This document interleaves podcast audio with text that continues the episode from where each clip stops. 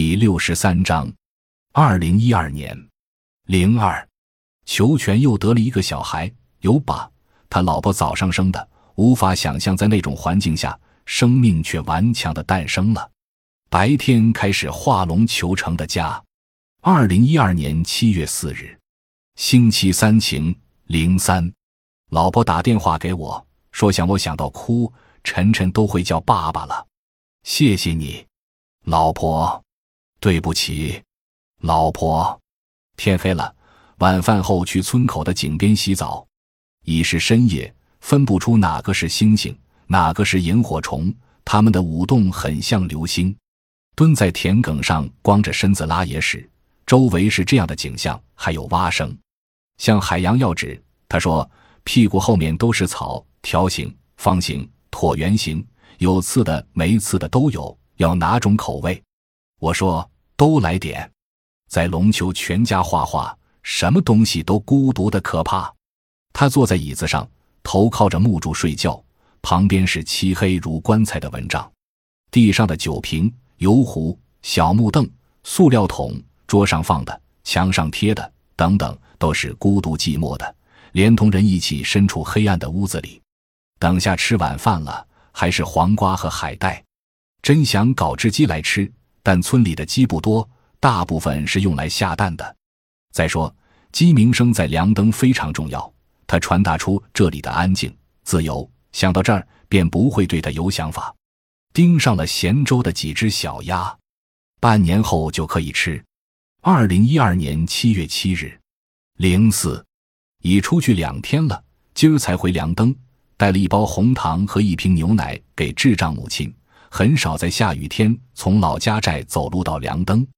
二零一二年七月十三日，星期五雨零五，凉灯今夜下起了大雨，给干渴的稻田带来了丰收的希望，也给苗民带来了家用水。在这靠天吃饭的高地，就差这场雨。晚上画的是智障母亲的公婆，她抱着第二个孩子做模特，一会儿他们就睡着了。就是睡觉的样子很感人。今晚这家人会睡得早点。明天这位智障母亲的大儿子梁海去山江读四年级，之前都在梁登读，这意味着梁海将离开家庭生活，与同学一起去镇上读书。他开始长大成人，也开始有了自己的前程。当然，他得靠自己的努力才能够改善家里的生活。铺盖和生活用品早已整理好，放在堂屋边上。明天一大早，奶奶就要送他走，这是他们家的大事。二零一二年九月一日，零六，今天还是按照计划开始画黑画，画的是智障母亲这一家。颜料的厚薄很重要，特别是我的画，在画的过程中，整体需要不停的调整。他的家黑乎乎的，显得凄凉，没有生气。凡是彩色的东西，我都去掉，黑成一团。母亲抱着的小孩，站在灶台边的小孩都隐在暗处。这一家的黑铜龙求成家不一样，他的家里是孤独的黑，而龙老师房后面的那家是暮年的黑。昨天画挖红薯的那家是温馨的黑，让黑色以不同的情调展现。晚上在老光棍家烤火，明天晚上开始画他坐在灶台边烤火，灯光再昏暗些，人的暮年。不要为黑画而画黑，这样是毫无意义的。且在笔触上也要讲究。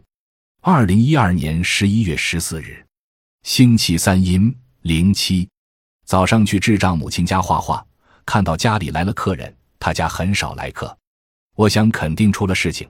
原来他家里唯一值钱的牛丢了，婆婆气出了病，躺在床上，打电话将远在浙江打工的大女儿叫回来。邻村的智障小女儿也过来了，他们正忙着给老太换新被子。四个小孩年幼，夫妻俩都是智障。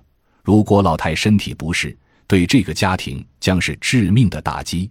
天冷，用被子紧裹住自己，像条狗一样蜷着。要是里面有条母狗，我定把它给吃了。二零一二年十一月十四日，